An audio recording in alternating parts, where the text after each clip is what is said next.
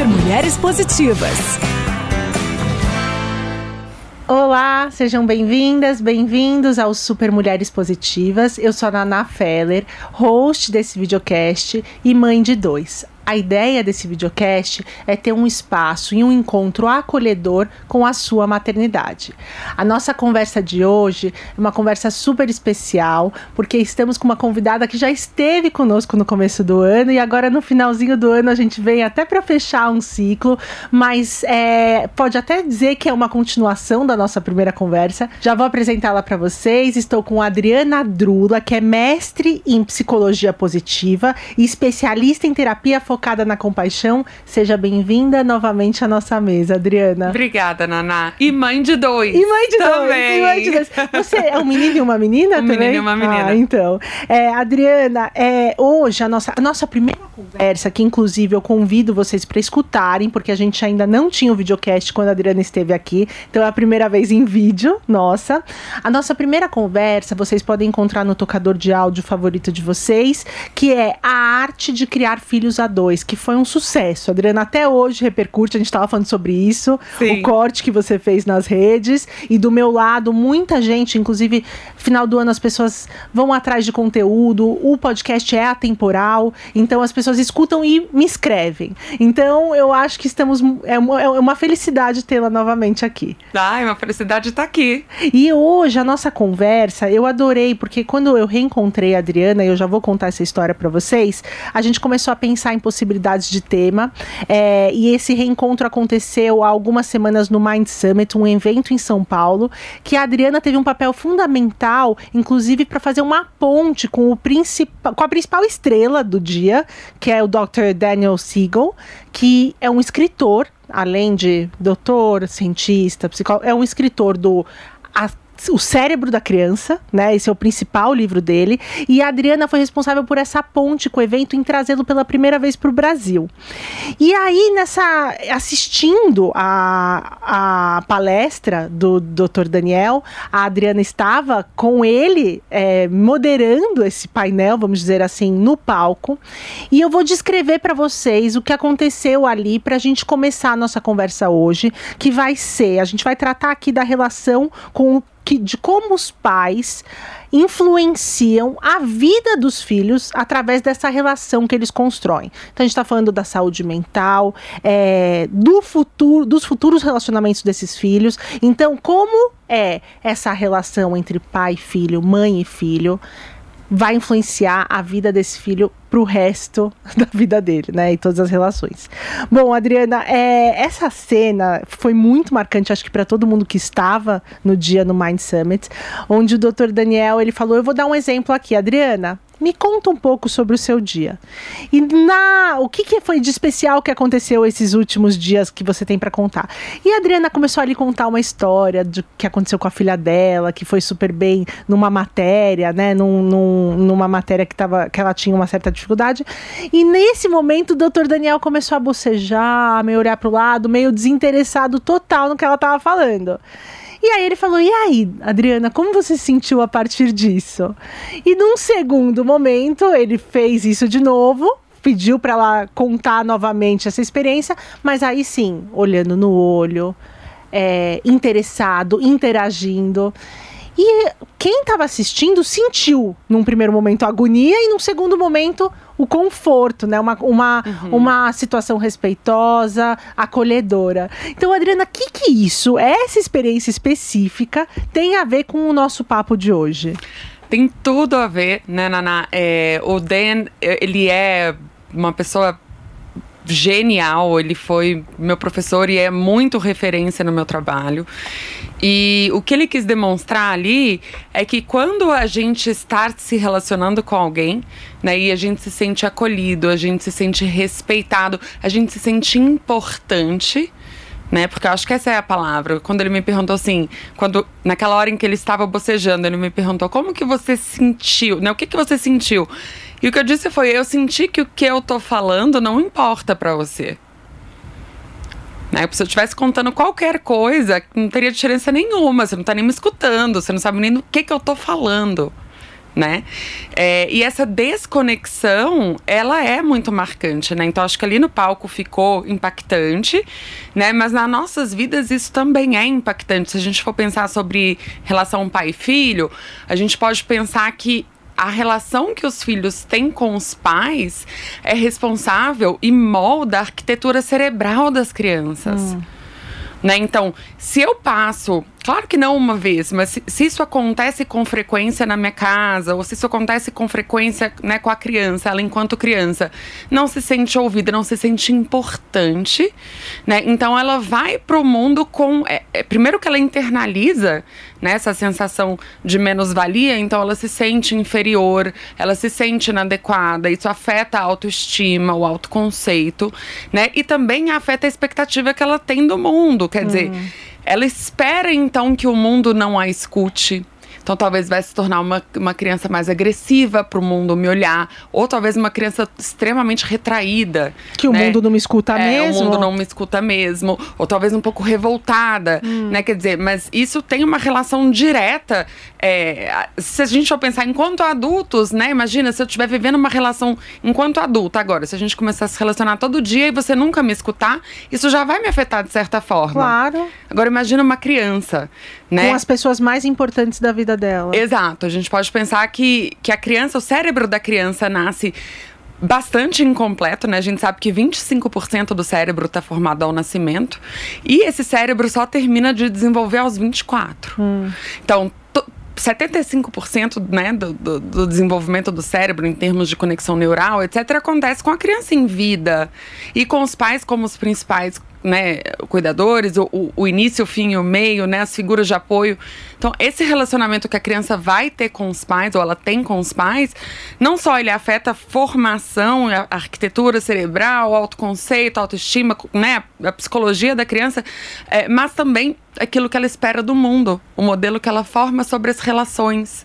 Né? Então, é, é, possível mudar? É possível mudar, mas a gente precisa de muito mais trabalho, né, para mudar na idade adulta algo que nos foi ensinado enquanto éramos pequenos, é, do que se a gente tivesse, é, de certa forma, aprendido isso lá no início, né? Então, a importância do trabalho do, do Siegel, é, para mim, é, é fundamental a gente entender isso. As relações, elas não são é, só importantes por conta. É, a gente sabe, né? As relações são importantes porque a gente aprende comportamento, a gente aprende. Mas não é só isso. Hum.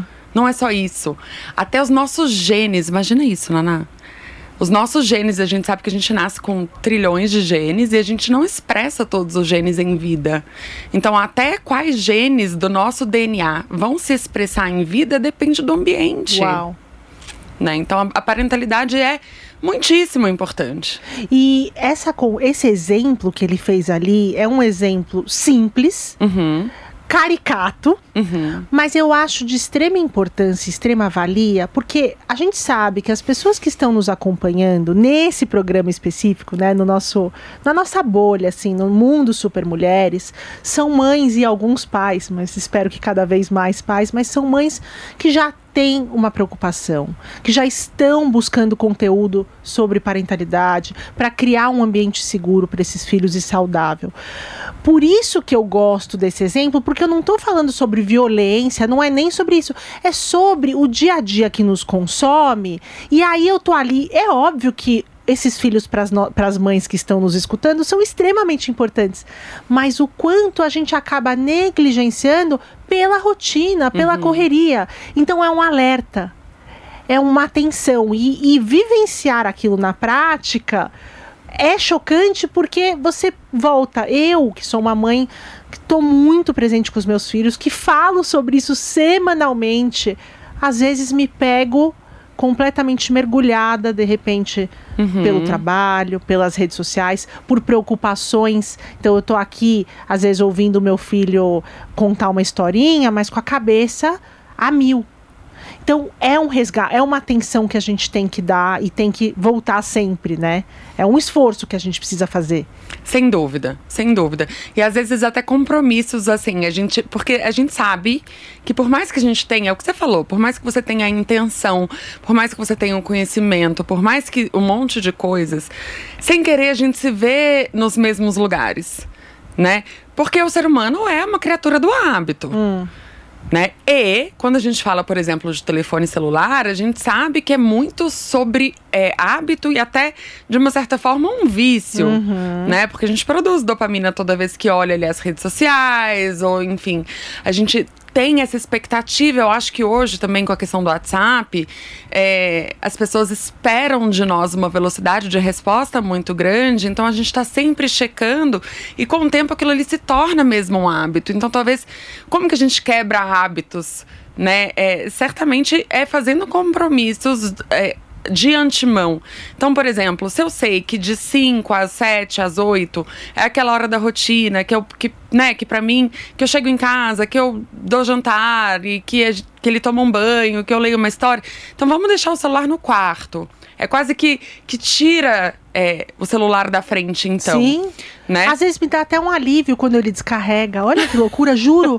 Essa semana, esse, esse, esse final de semana passado, eu tava com pouquíssima bateria e a gente saiu. E como eu tava com meu marido e com meus filhos, as pessoas mais importantes estavam ali. Então eu não precisava falar com ninguém a não ser eles naquele momento.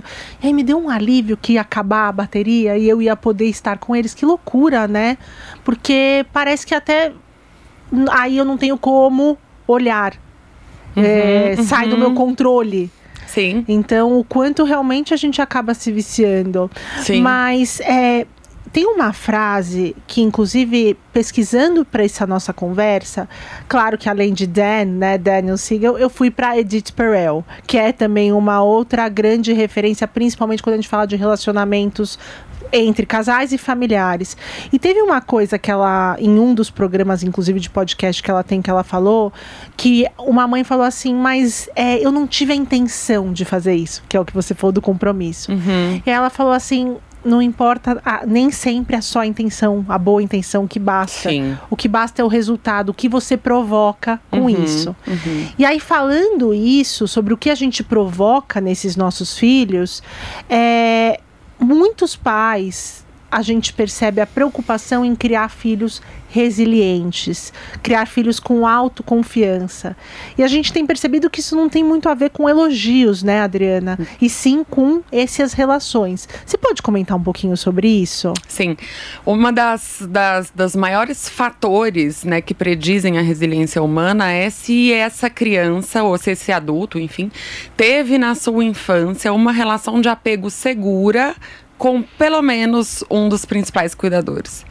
Né? E o que, que, é uma relação de apego seguro? A gente pode aí usar o trabalho do, do Dan, que ele fala de uma forma super didática, ele, ele resume em quatro coisas. Então hum. a criança precisa de quatro coisas nesses relacionamentos de apego seguro. Ela precisa se sentir compreendida.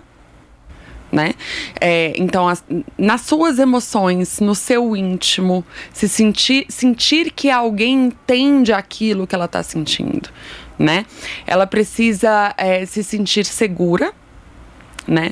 Então, segura no sentido de poder explorar o mundo à sua forma, segura de poder se expressar de forma autêntica no mundo, em vez de ter que se adequar à receita do outro, enfim, mas segura né, em quem ela é. E, e isso também imagino que envolva fisicamente né? Ah, eu tenho um porto seguro aqui, até quando se machucam, voltam para os pais. Sim, isso é o que eu ia dizer, protegida. Ah, tá, é, é, uma, é um terceiro. É, é, mas é, em, em inglês, é, as, as, duas palavras são, né, secure and safe, são diferentes. Tá aqui tá é muito parecido, mas exatamente. Tá. Ela precisa se sentir protegida, segura fisicamente, mas também emocionalmente. Hum. E isso é muito importante, porque muitas vezes. Os... E é o mais complexo. É, é. Porque muitas vezes os pais e as mães estão presentes fisicamente, dão tudo e um pouco mais daquilo que a criança precisa em termos de matéria, às vezes até em termos de tempo. Né? Então dedica todo o tempo do planeta para a criança, dá tudo o que a criança quer, mas não consegue compreendê-la emocionalmente e fazê-la sentir segura nas emoções. Então, por exemplo, a criança começa a chorar. Você vira e fala, ah, para de chorar que isso não é nada. Entende? Ou a criança está extremamente frustrada. Fala, ah, você fica frustrado à toa, isso não é razão de se sentir frustrado, presta atenção, leva. Sabe? Então, tipo, é, não que a gente não deve encorajar, sempre a gente, né, é importante encorajar, mas antes de tudo, validar e compreender. Muitas vezes, quando a gente não foi compreendido nas nossas emoções quando éramos pequenos, a gente acaba se desconectando do nosso mundo emocional, até a nível cerebral, sabia? É, existem é, pesquisas que mostram que essas informações de, emo- é, de- de desconforto emocional, por exemplo, é, que são informações fisiológicas, né? Quando você está desconfortável emocionalmente, você sente no seu corpo. E emocionais, é, elas chegam no- do, do lado direito do nosso cérebro. E, e parece que pessoas que não tiveram é, essa compreensão emocional quando pequenas, elas acabam desenvolvendo mais a parte do lado esquerdo do que direito. Então, quase como se fosse uma estratégia de defesa mesmo, né? Então, eu me desconecto quase que fisiologicamente daquilo que eu sinto. Porque lá atrás foi muito dolorido sentir sem ter a proteção, né? E aí, de novo, a proteção emocional dos meus pais. Então, quando a gente fala sobre proteção física, é muito claro o que a gente quer dizer. Mas quando a gente fala sobre proteção emocional, quando a gente fala sobre validação emocional, já não é tão claro assim, né? Então acho que é super importante a gente, talvez até mais pra frente, poder falar sobre isso. E, o, e a última coisa, é, eu falei vista, segura, o que, que eu não falei? Falei três. Compreendido, Compreendido seguro, protegido. seguro, protegido e s- o terceiro, a quarta coisa, eu vou tentar uma palavra em português, mas não sei se vai dar muito certo, que é, a- é quando a criança está é, estressada, quando ela tá nervosa, quando ela dá aquela birra, quando ela tá chorando, ter um adulto que a ajude a se acalmar. Autorregula que regule junto com ela, é Seria isso? uma regulação externa, uma corregulação, Tá. né? Porque a, a, a gente pode pensar que os pais, nesse sentido, eles funcionam como se fosse um... Imagina que a criança é um prédio em construção e os pais são um andaime. Né? Então o prédio ainda não fica em pé sozinho, a gente tem um andaime e o andaime ajuda a deixar aquele prédio na estrutura certinha até que eventualmente a gente tira o andaime e o prédio se sustenta. Então, da mesma forma, a criança que se desregula emocionalmente, que tá, né, até fisicamente às vezes para tudo que é lado, membro, corpo, birra, chilique, e os pais ajudam essa criança a se conter a se sentir segura com as emoções, tá tudo bem, a gente tá junto, vou te ajudar, enfim. Vão ensinando então para a criança fazer isso por ela mesma. Né? Então a, a corregulação é muito importante para que esse ser humano lá no futuro saiba se regular. E a autorregulação é a base da resiliência. Sim, né? total. E, e o mais interessante, que de novo, voltando para uma situação extremamente caricata, assim, que, que a gente consegue olhar e falar assim, ah, agora eu entendi do que você está falando. Com bebês pequenos, assim, um por volta de um ano, eu tô com uma de um ano em casa, e quando ela cai, não é uma dor horrenda, né? Ela olha para mim, tipo, o que, que eu preciso fazer? Não é assim? Doeu? Doeu? Isso é grave. Total. É claro que quando é uma dor que o corpo sente mesmo, aí Aham. não tem jeito. Aí vai pro. Mas várias vezes ela olha, deu. Me seguro, eu sou um pouco mais. Eu, eu, eu- sou bem expressiva. Então, Uhum. às vezes, eu tenho que ser o andaime que, ah, preciso me segurar um pouquinho aqui, me controlar. Uhum. Nani, tá tudo bem? Eu chamo ela de Nani, né, Anne? Nani, tá tudo bem? Levanta, então tá tudo bem. Então vamos embora, né? Mas Uhum. é isso, né? Eles olham pra gente, assim. Sem dúvida. E aí, se o pai ou a mãe se desesperam, eles também se desesperam, né? porque eles ele- a gente parece que às vezes desaprende a ler expressões com o tempo, porque a criança para ler o que a mãe tá pensando pela cara é na hora. É. Os meus filhos parece que eles me sentem. é, eu tava te contando no bastidor, mas ontem o meu filho sofreu um acidente, está tudo bem. Ele caiu da cadeira, mas como ele estava em pé, ele caiu da altura maior que o próprio corpo, que é um termômetro para os pediatras dizerem se tem que ir para o hospital ou não. Então, no final, quando, como ele desmaiou, a gente teve que encaminhá-lo para o pronto-socorro. E, assim, nesse momento, eu me segurava muito para naquele momento ser o adulto da relação, né? Assim, de, de tentar me tranquilizar e, e o meu marido via que estava muito difícil para mim. Então ele pode deixar comigo, sabe? Agora tá comigo porque eu sei que para você tá muito difícil. E aí o meu marido segurou firme, tava tranquilo, e aí o meu filho depois que acordou, que tava bem, ele, ele olhava, tá tudo bem, né, papai? E aí ele começou a olhar para mim e falar: "Mamãe, tá tudo bem?" Eu tô bem, eu já tô bem. Aí eu, ah, tá bom. E aí, depois que o meu marido chega em casa, a gente coloca meu filho para dormir, saíram os exames, estava tudo bem. Aí desmorona, né? Aí chora, os dois choram, porque é um estresse. Mas como eles conseguem ler, até naquela situação de pai e mãe, quem que estava tranquilo, quem que estava uhum. mais tenso? Uma criança de três anos. Então, uma capacidade gritante de ler os pais. Por isso que a gente precisa estar atento, né? Sem dúvida, sem dúvida. E eu acho que uma coisa que é bem legal de falar também é assim, é muitas vezes a gente, né, a gente falou um pouquinho sobre intenção. Às vezes não é a nossa intenção. Sei lá, vai que, que, que você tenha se. Que não foi o caso, mas se você tivesse se desregulado, não teria sido sua intenção. Ou mesmo quando às vezes a gente fala com a criança de uma certa forma, que não é a nossa intenção. Hum. Ou mas no piloto automático, às vezes está no celular e a criança de verdade se sentiu é, né, desimportante. O que, que a gente faz? E eu acho que é tão importante a gente falar sobre isso porque, de novo, somos criatura, criaturas do hábito. E poucos de nós né, tiveram uma, uma criação, ou nenhum de nós certamente perfeita, e poucos de nós, ou não, certamente não a, maioria de nós, uma criação, né, enfim, que diferente do que a gente está vendo agora. Né, exato, a essas necessidades que a gente está mencionando aqui. Então a gente replica mesmo. Hum. E uma vez que você se vê replicando, é tão importante que a gente seja humilde, sabe? Senta junto com a criança e fala, olha, Nessa hora você estava tentando me falar uma coisa muito importante que aconteceu com você na escola. E a mãe estava respondendo um e-mail e eu não prestei atenção. Eu queria que você me desculpasse. Imagino que você tenha se, se sentido não importante. O que, que eu fiz nessa hora? Eu validei. Hum. Imagino que você tenha se sentido não importante. E eu sei como isso é ruim. Então eu validei. Na hora que eu validei a emoção dessa criança, ela se conecta comigo. Porque ela sabe que eu sei de onde ela está vindo. Né? Então ela fala: ops, espera aí, deixa eu ver o que mais você tem para me falar depois disso. Validou, nomeou. Validei, nomeei. Porque é aí... é importante essa, esse vocabulário é. para ele também conseguir se expressar a partir disso. Sim, sim. E aí depois então que eu valido, eu nomeio, eu digo para ela: mas olha, essa não é a minha intenção. Eu queria que você soubesse que você é muito importante, que eu quero sim ouvir o que você tem para dizer. Vamos sentar aqui porque eu quero que você me conte tudo. Então, quer dizer, é, reparar, hum. né? Como é importante para seres humanos imperfeitos saberem reparar. Hum. E muitas vezes eu acho porque a nossa cultura ou porque a gente internaliza expectativas de perfeição, ainda mais quando a gente começa a estudar muito parentalidade, a gente fala agora eu vou ser mamãe perfeita. Agora meus filhos não vão ter trauma, vai estar tá tudo certo. Aí você faz segunda, tá bom, terça tá bom, quarta-feira você enfia o pé na jaca e faz aquela coisa. E aí você morre de vergonha, hum. né? Porque eu não deveria fazer isso. Então na hora que vira sobre você o erro, tipo, esse é um erro muito feio que eu cometi, a gente tenta até se esconder Sim. desse erro e nunca assumi-lo, né? igual, virar pra criança, olhar no olho dela e falar assim: mamãe falou com você de um jeito agora muito assustador.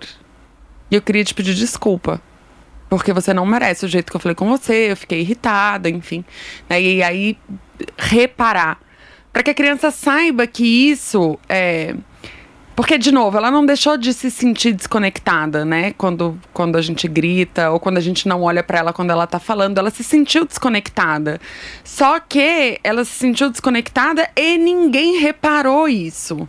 Ninguém falou sobre isso. Não deixa de deixar marca quando a gente não fala sobre isso. Pelo contrário. Muito pelo contrário. Hum. Agora, se você tem a coragem, né? E até. É, a humanidade, de uhum. assumir a sua imperfeição enquanto mãe.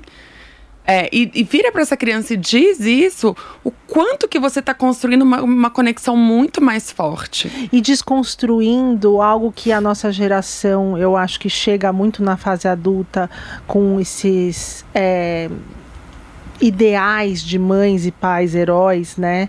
Que não erraram. Eu lembro pouquíssimas vezes, ou nenhuma até hoje, da minha mãe pedindo desculpas por Sim. algo que ela fez. Nunca e é. tinha a ver com algo de autoridade que naquela época eles achavam que era necessário para colocar a gente no trilho, né? Tinha esse hum. medo da gente sair. E a gente percebe que hoje isso não tira a nossa autoridade. Muito pelo, Pelo contrário, contrário. valida. Ela é adulta, ela validou e nomeou o que eu sinto, ela sabe o que está acontecendo e algo que estava desorganizado se reorganizou aqui. Sim. Essa bússola da criança. Sim. Não, e ela é um modelo, Hum. né? Um modelo para como agir quando essa criança também fizer isso com um amigo ou em algum relacionamento, Uhum. né? Porque é aquilo, se você, se os seus pais são aqueles pais que nunca se admitem errados, muito provavelmente duas coisas acontecem. A gente internaliza que o errado somos nós. Uhum. Eles sabem tudo a gente não sabe nada. Então tem uma sensação de inferioridade. E um- uma ânsia de fazer tudo certo sempre vergonha quando eu erro. Né? Então, quer dizer, de certa forma, quando você não assume os seus erros, você está ensinando para os seus filhos a fazer o mesmo. Sim. E aí, quando a criança não assume, você fala, mas você tem que pedir desculpa. Como assim? Você já pediu Eu alguma vez desculpa para os seus isso. filhos? Sim. Né? O que, que é desculpa? O que, que faz isso? Uhum. E a criança acha que desculpa é alguma coisa que ela usa pra, sei lá, não ficar de castigo. Ah, então pede desculpa que passa. Sim. Então ela já faz pensando, faço e aí eu peço desculpa em seguida, porque aí vai ficar tudo bem. Ela não entendeu não a entendeu dinâmica. o que que é. Porque quando a gente coloca no exemplo prático, ela vivenciou aquela dinâmica. Uhum. Uau, depois que a minha mãe me pediu desculpas, eu, eu senti algo tão bom, então. Quando eu provocar isso, eu farei Sim. igual. A gente comentou, então, essa até aqui, um pouquinho desse lugar de quando a gente erra, quando a gente falha, quando o que isso tem de efeito negativo, né? Eu queria trazer também o lado do efeito positivo a partir de pais e mães que demonstram afeto, carinho com esses filhos. E isso vindo de uma geração também é, em casa. A minha mãe foi criada por uma mãe super du- rígida, né? Uma Uhum. mulher que a criou sozinha, ela e a, minha, e a minha tia. Então tinha esse papel que ela achava que ela precisava exercer um papel de mãe e pai, né? A masculinidade que ela achava que era uma masculinidade de rigidez. E isso é o que a minha mãe aprendeu. Então, quando ela demonstra carinho e afeto e amor, ela faz isso pra, comigo, com a minha irmã, de uma outra forma, estando sempre presente, atenta, mas pouco carinho e toque e Uhum. palavras de amor. Uhum. E eu percebo que com, com os meus filhos, com, a, com os bebezinhos mais fácil. Ele fala, te amo, que fofinho, porque parece que é algo instintivo de você querer pegar, morder, apertar e beijar. A partir do momento que começa a crescer, é algo que eu todo dia estou atenta para continuar demonstrando esse amor, esse carinho, esse afeto. E aí eu criei uma estratégia para isso, porque de novo não é tão natural como é Uhum. pro meu marido. E aí eu falo todos os dias pro meu filho: "Eu já te falei que eu te amo hoje?" Aí ele, hoje ainda não. Então eu te amo, não deixa eu esquecer, tá? Tá bom. Então foi uma estratégia, porque Uhum. acaba o dia como se fosse um, uma oração, né? Aham, aham. É, e aí eu queria comentar com você, falando do meu marido, que tem uma facilidade imensa de demonstrar o afeto através do toque, e do carinho, e do abraço e do beijo. E o meu filho tem replicado isso, toda hora abraçando, beijando. E o quanto a gente está desconstruindo uma masculinidade de, de, de que se pensava que ah, isso não é permitido, isso não pode. O que, que isso tem de efeito lá na frente? Porque achavam que era negativo esse efeito Você diz essa, essa questão da expressão do, afeto. do homem, né? Expressar esse afeto através do beijo, do toque, Uhum. do carinho. Desconstruindo isso que eu tava falando até que a minha avó achou que era, ah, eu preciso ser rígida porque não tem um pai aqui. Sim, é, certamente. É, Eu acho que, é- que isso que você está mencionando, né, costuma acontecer mais sim com homens, porque os homens, naquela criação, né, antiga, enfim, era uma- Dura. muito dura, e que a gente vê até hoje em muitas, muitas casas, porque afinal de contas, os padrões, eles se repetem intergeracionalmente, né, então a gente vê, por exemplo, quem apanhou na, na infância é um pai e uma mãe que batem. Não sempre, claro, mas tende a ser. né? Então, esses padrões geracionais, eles tendem a ocorrer. A não ser que. Quando que isso acaba, né? É, é, e a sua história, seu exemplo é lindo. Quando que, quando que a gente deixa de repetir o padrão? Por que, que a gente repete? A gente cria um modelo, né? Então vamos dizer aqui no caso da, da- da- dessa, dessa, dessa falta de acesso ao mundo emocional, por exemplo, né? Então, como no seu caso, tomando como exemplo. Então, se sua mãe, de repente, não conseguia te ensinar sobre as emoções ou sobre o que você estava sentindo ou conversar ou chegar nesse lugar sensível, muito provavelmente quando você estava crescendo e sentia emoções difíceis, você aprendeu a colocar para debaixo do tapete, né? Porque é assim, e isso também é, eu sou outro exemplo disso. Então isso é uma, uma adaptação que a gente faz, uhum. né? Então a gente se torna muito analítica, a gente se torna workaholic, a gente se torna aqu aquela né, a gente não, não para tanto para sentir. É, mas o que que acontece por um outro lado? A gente perde acesso mesmo. E às vezes, né, como eu falei no início, às vezes de forma quase que literal ao nosso mundo emocional. Hum. E quando a gente faz isso, a gente também perde acesso ao mundo emocional do outro. Então muitas vezes, né, tem aquele feedback de assim, olha, o jeito que você fala com as pessoas precisa ser mais doce. Ou feedback, por quê? Por porque muitas vezes conectar com as emoções é uma tarefa um pouco mais difícil.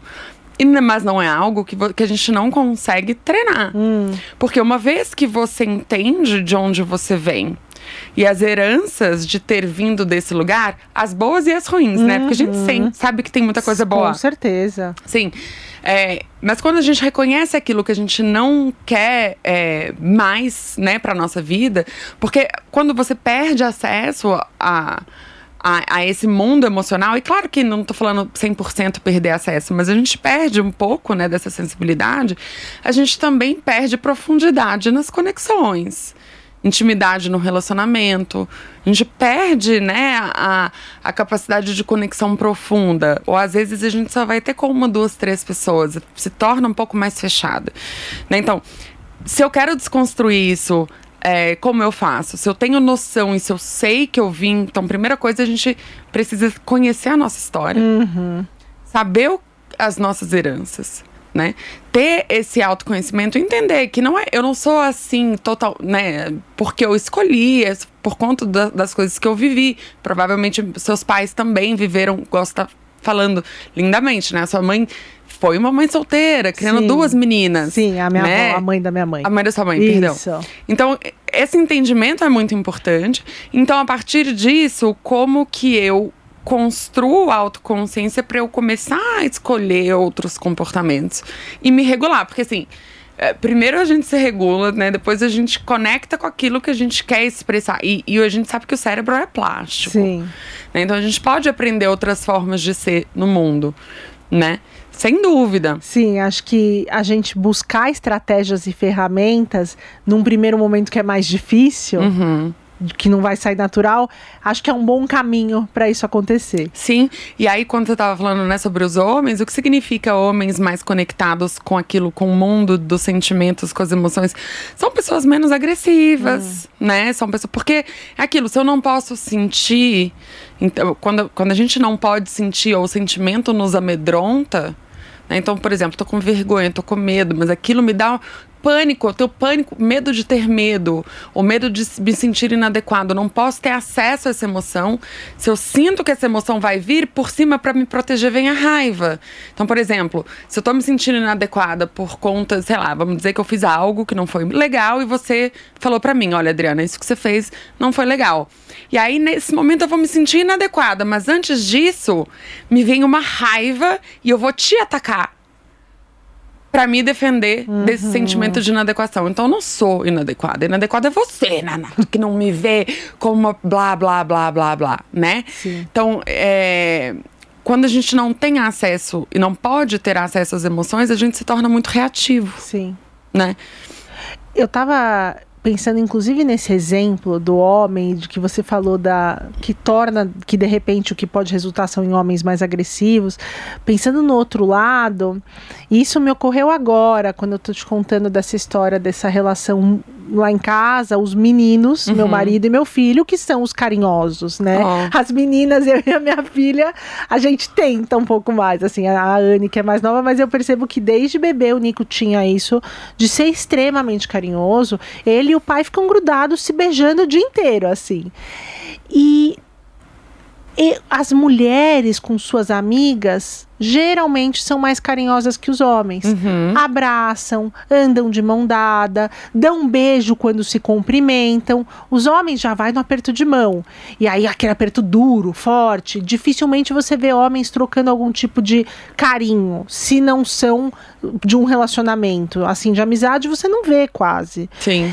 E no Nico eu estive no, numa festinha que ele eu via ele super carinhoso com as amigas e com os amigos. E o quão é importante o toque também para o ser humano e quanto a gente se perdeu disso. A gente, a gente nasce com a boca no peito da mãe, com o aconchego do colo da mãe, no colo do pai também, né? É, eu lembro que eu, depois do, dos meus filhos amamentarem na primeira hora, eles foram direto para a pele do pai e ficaram Uhum. ali por horas. Então, o quanto isso também vai construir uma, uma sociedade mais empática, mais carinhosa, o quanto a gente caminha para isso, se a gente permite que homens também toquem, abracem e beijem, né? Sem dúvida. É, a coisa do toque, ela é, é, é até maior, né, do que algo, uma necessidade humana, é uma necessidade dos mamíferos. Você vê o cachorro. Né? É, então você, tem, assim. você tá sentado trabalhando seu cachorro, ele pode deitar aqui do lado, mas ele vai deitar em cima do seu pé. Sim. Ele pede carinho, né? Então, o ser humano também, nós somos, a gente não pode esquecer, né, que a gente é também mamífero. Muito do nosso cérebro, inclusive, é, se parece bastante, né, com o cérebro dos animais, dos mamíferos, enfim. E você sabe que até os macacos, por exemplo, se, se- se os macaquinhos estão brincando e acontece um barulho ou algo que os assusta, eles correm para perto da mãe. Né? Então é um comportamento instintivo de buscar proximidade física como fonte de segurança e de buscar o afago, né, o afeto também como, como fonte de segurança, pertencimento, essa essa sensação de ser amado. A gente sem dúvida a gente transmite com a fala, mas também com o toque, com o olhar, com a linguagem corporal, Sim. né? E falando das meninas, uma herança que eu tenho percebido em algumas relações de mãe e filha e de irmãs é a rivalidade. Uhum. Que cada vez mais, quando a gente tem falado e se atentado à rivalidade feminina, a gente consegue quebrar isso, mas ainda assim existe. Sim. Isso, Muito. Isso é algo que, felizmente, eu não herdei. A gente em casa nunca teve essa questão da rivalidade. E eu percebo que eu tenho uma facilidade de me relacionar com outras mulheres que eu vejo a dificuldade com algumas pessoas, com algumas mulheres. Uhum. O quanto também a gente não passa isso para nossa filha, mulher, para ela replicar isso da rivalidade. Isso é de mãe para filha também, não é, Oh, Adriana? sem dúvida, sem dúvida. Aquelas casas que falam assim, olha, você toma cuidado com a sua amiga. Amiga, se você vira as costas, você toma cuidado, não é verdade? Sim. E, e você sabe o que é o que é muito hum, trágico sobre isso? É, porque assim, é claro que existem amigas que podem te trair, por exemplo. Né? É claro, porque são seres humanos, Sim. como existem amigos, certo? Sim. A questão é que quando a gente escuta tanto isso, ah, sua amiga vai te trair, sua amiga vai te trair, sua amiga vai te trair, duas coisas acontecem. Primeiro, vai ser difícil para essa menina confiar em outras mulheres. E segundo, quando ela confiar em uma amiga e a amiga a atrair, Vai- para ela vai ser algo esperado. Isso é grave. Por que, que isso é grave? Porque se todas as mulheres traem e a minha amiga me traiu, isso significa que ela é uma mulher como qualquer outra. Então, na minha escolha de amizades, eu não necessariamente vou escolher alguém que não me traia. Porque trair é normal. Então, a minha chance de aceitar essa pessoa de volta como amiga é muito grande. Porque eu normalizei a traição. Eu disse que todo mundo trai. E essa traição, ela tá em outro. Não ape- a gente não tá falando só de uma traição, ah, de ficar com o namorado. com a- É uma traição também. Sim. Ah, constantemente ela me sacaneou e eu continuo voltando porque é, é esse o lugar que eu conheço. Exatamente. A mulher é sacana. Exatamente. Uau. Exatamente. Aquela coisa, tipo, é sacana, mas também quem não é. Todas são, entendem? Sim. Entende? Então, assim, a, a necessidade de conexão dessa menina nunca vai ser diferente ou diminuída porque ela acredita que as pessoas não prestam. Porque a necessidade de conexão, ela é, ela é, é pré-socialização, né? Ela é instintiva, de novo. Até né, a gente vê isso em animais que andam em bando. Então, a gente não aprende, a gente não desenvolve necessidade de conexão a partir da nossa socialização, é antes. Hum. Então, o ser humano ele tem essa necessidade sempre. A questão é que muitas vezes quando a gente aprende de criança que as pessoas não são confiáveis, então já que as pessoas não são confiáveis, eu vou me fechar né? Eu vou sentir essa necessidade. Muitas vezes eu não vou ter nem consciência de que eu sinto. Hum. Então, mas isso vai me afetar de um tanto de, de outras formas, né? E eu vou, eu vou, é, talvez escolher pessoas para me relacionar que não são as melhores. O que é muito diferente de, por exemplo, se eu tenho um relacionamento, né? Se eu aprendo com os meus pais, a partir do relacionamento com eles. Então, eu tenho uma mãe com, em quem eu posso confiar, que me respeita, que me valida, etc. O meu pai também, eles me ensinam isso sobre o mundo, eu passo a esperar isso do outro. Hum. E aí, na hora que eu sou traída, é claro que vai ser uma decepção para mim. É, eu vou, né, é, é, ficar chateada, eu vou sofrer, mas eu não aceito essa pessoa de volta. Sim. Eu quero melhor. Sim. Né? E pensando nisso, quando tem um, tem um exemplo da, do, de que as mães falam, ah, a mulher, né, essa mulher vai, amiga, cuidado, tal. Uhum. Mas tem um exemplo da mãe que rivaliza com a filha pela atenção do pai, que é algo que a gente que é comum. Muito. E, e, e uma outra questão também é como essa filha, bom, então eu tô competindo com a minha mãe pela atenção do meu pai e vice-versa, e aí a gente vai reproduzindo isso. Uhum. E tem um outro lugar também que eu queria comentar, porque como a gente está falando também sobre a não, a, a, não intenção, eu, eu gosto muito de um exemplo que eu escutei recentemente de uma psicóloga.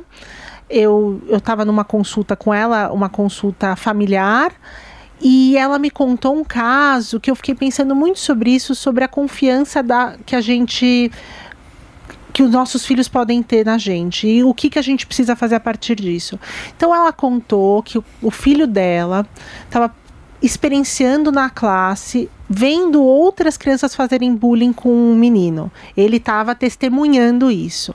E ele ficou quieto, mas uma, o, o bullying ele gera um mal-estar geral, não é Sim. só em quem faz e quem sofre, é quem presencia. Uhum. E esse menino chegou para ela e contou. Antes de contar, ele falou: Mãe, Posso te contar uma coisa, mas se eu te contar, você promete que não vai contar para ninguém? E naquele momento ela respondeu algo que eu acho que é uma ferramenta tão útil para todas nós mães. Ela falou assim: Eu não posso prometer isso. Porque ela não sabia o que iria falar. E, e aí ela ia morrer com, essa, com uma situação de repente grave. Mas ela falou: Mas eu posso te prometer que se eu contar para alguém, não vão saber que foi você. Ou seja, e aí ele contou e ela foi na diretoria e deixou muito e, e, e, fe, fizeram uma situação para que ninguém soubesse que quem vazou foi a, o filho dela. Mas o que, que eu acho rico disso, desse, desse exemplo que eu tenho levado para como eu encaro as situações com meu filho que já fala, de três. Quando ele me pede algo, cuidado com o que eu vou prometer, com o que eu vou falar. Sim.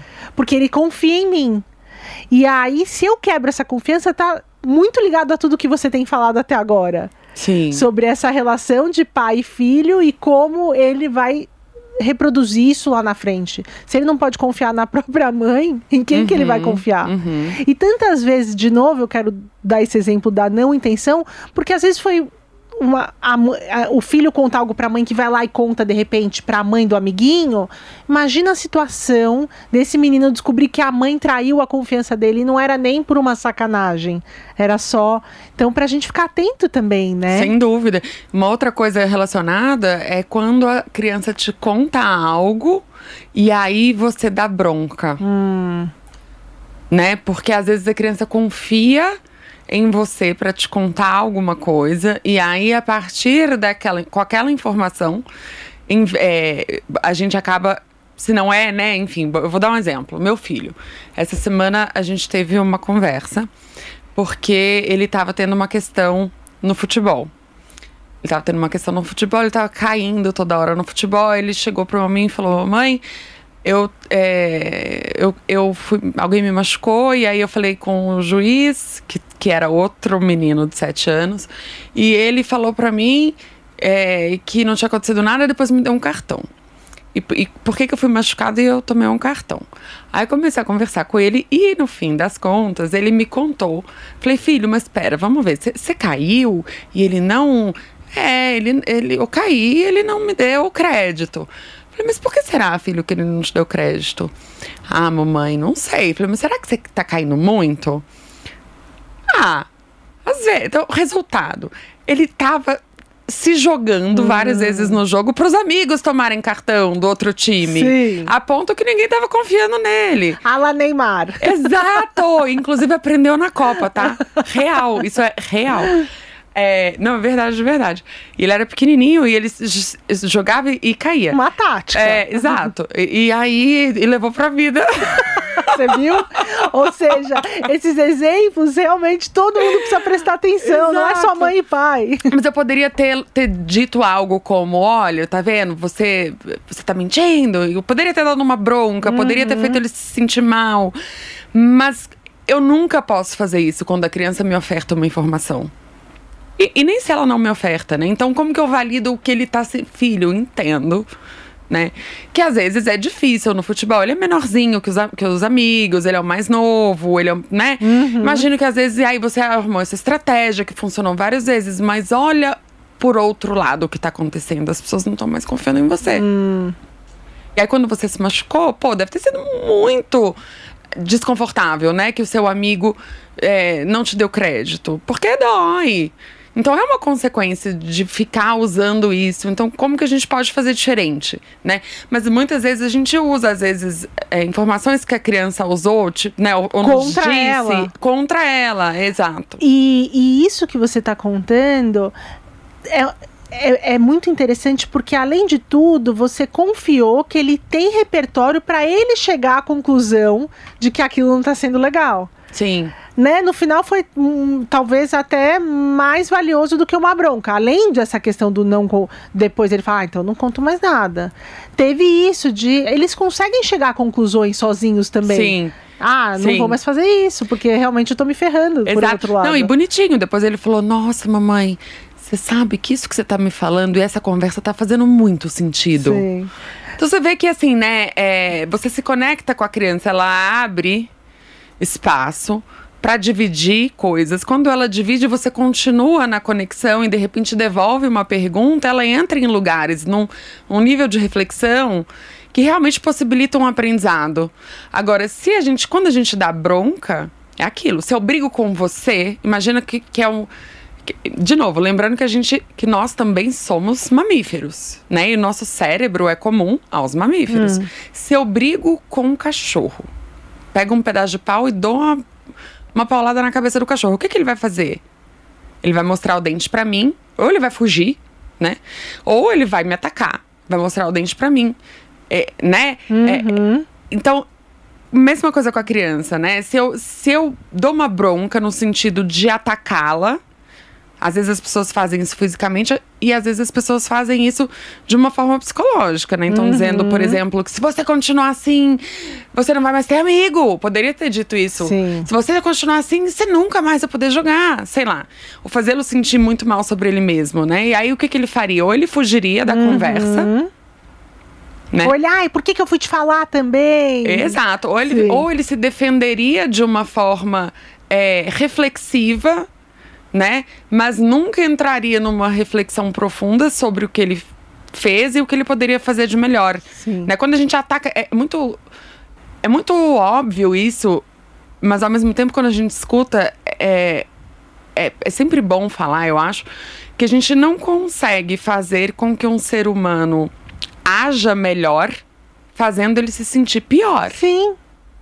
Né? Tem uma, um, um post desses de Instagram que eu li faz um tempinho, que era uma fra era um, um, post dividido em duas a tela e na primeira tela era uma menina que tinha acontecido algo muito grave e aí ela pensando: "Nossa, minha mãe nunca pode saber que isso aconteceu". E aí na de baixo, a mesma menina, na mesma situação super grave. Nossa, não vejo a hora de compartilhar isso com a minha mãe, que com certeza ela vai me ajudar a passar por essa. Uhum. Eu acho que o que a gente tem feito até agora nesse papo é dar algumas ferramentas para sempre os nossos filhos serem essa segunda charge. Sim. É, se a gente espera que os nossos filhos confiem na gente, a gente precisa plantar isso, né? Sem dúvida, sem dúvida. É, essa, essa desconstruir um pouco essa essa criação né, antiga, que é uma criação muito verticalizada, e horizontalizar isso um pouco. Sim. Então, quer dizer, criança precisa de limite, criança precisa de adulto, criança precisa de pais que sabem quais são os limites. Que não mas- são permissivos. Exato. Mas que expliquem esses, a razão desses limites com carinho. Uhum. Que respeitem a criança na hora de colocar o limite. E, e criança gosta de limite. Sim. Por mais que ela teste, né? A criança gosta de limite. Você sabe que eu, eu lembro, na minha adolescência, eu tive uma adolescência. é, que, que eu, enfim, era uma criança, sempre fui muito responsável, muito estudiosa, e minha mãe me deu meio liberdade limitada na minha adolescência. Eu podia fazer qualquer coisa. É, a minha foi assim É, também. qualquer coisa. É, e eu lembro, eu lembro de é, sair com amigas, enfim, e ver que as minhas amigas tinham que dizer coisas que eu não tinha. Ou que às vezes as mães, as famílias não deixavam elas fazerem coisas que eu fazia. E eu lembro de sentir uma coisa assim.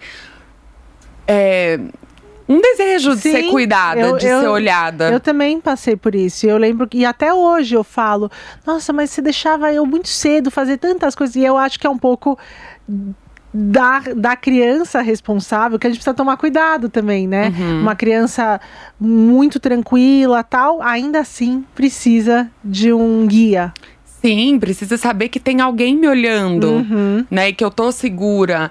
E, e tem pesquisas que mostram isso, sabia? Hum. Que adolescentes que, na- que têm pais permissivos não se, se, se sentem objeto de carinho, cuidado e amor. A gente tá chegando aqui, infelizmente, no fim do nosso papo. Eu não queria deixar de abordar um último tema que, como a gente está falando aqui, de como essas relações entre pais e filhos afeta para a vida, Uhum. como a relação entre casais afeta também o que esses filhos estão presenciando. Então, como a relação de mãe e pai, pai e pai, enfim, qual é a configuração, seja qual for, também afeta o que eles vão buscar e esperar nas suas relações. E aí, fazendo rapidamente uma um- um colocando aqui um pouco da minha vivência, eu tenho percebido que toda vez agora que eu cumprimento meu marido com um selinho, um abraço, o Nico, que é o mais velho, dá- fica meio constrangido. E eu falei, uau, isso é grave, porque se ele não está acostumado com isso, quer dizer que eu tenho feito muito pouco.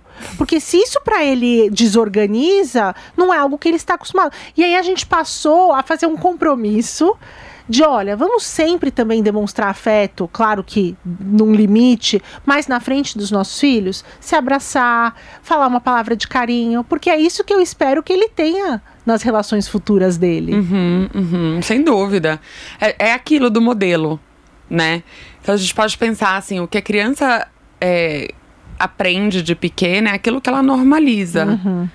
Né? Então, se é violência, a violência é normalizada. Que é o que você falou, né? Geralmente replica. É. E o filho que vê o pai batendo na mãe também, muitas vezes Se replica. torna agressor. Sim. Se torna agressor ou se torna vítima, né? Mas o, o- de fato é que o abuso é normalizado.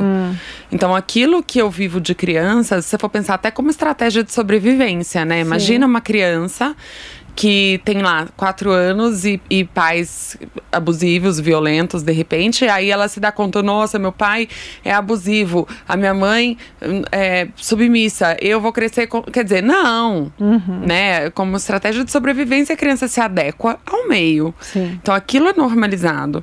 E aquilo passa a ser um modelo a partir do qual eu filtro o mundo.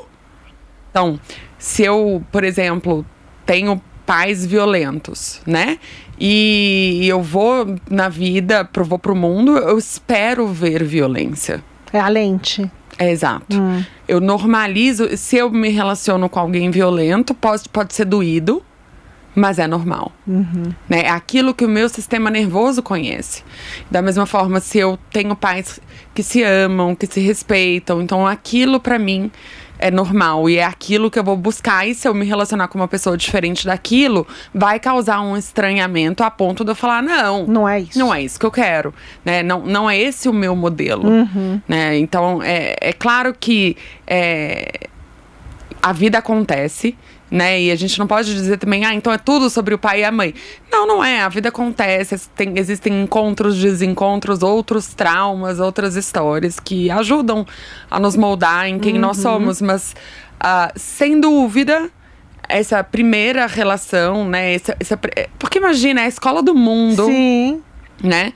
É em casa. Exato, Sim. exato. E, Sem dúvida, tem um papel importantíssimo que a gente pode desconstruir sempre, ainda bem, né? Sim. E aí, graças a Deus, Há a gente tem terapia. Exato. Né? A gente tem amigos, é, escrita, enfim, é muito. Podcasts. Podcast. vezes Eu, eu tenho um trabalho. é, às vezes, quando eu escuto algo, me dá repertório e vocabulário e, e eu me conecto falando, ixi, isso aconteceu comigo, vou prestar mais atenção. Sim, Sim. sim. é- é- a gente começa a entender o nosso mundo interno, né? Uhum. Que a gente certamente não muda padrão sem entender o nosso mundo interno. Por que, que eu tenho esse padrão? De onde ele vem?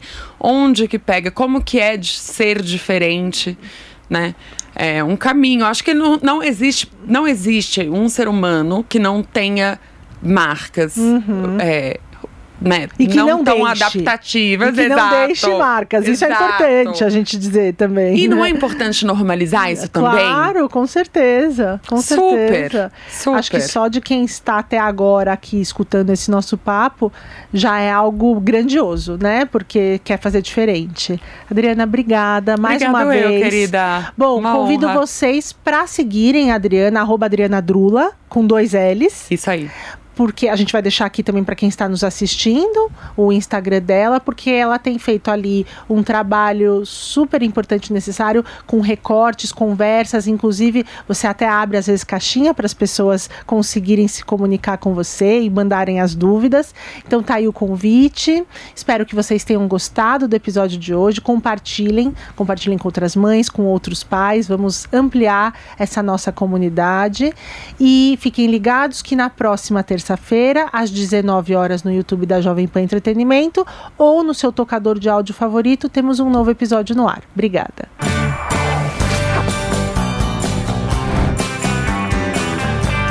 Super Mulheres Positivas.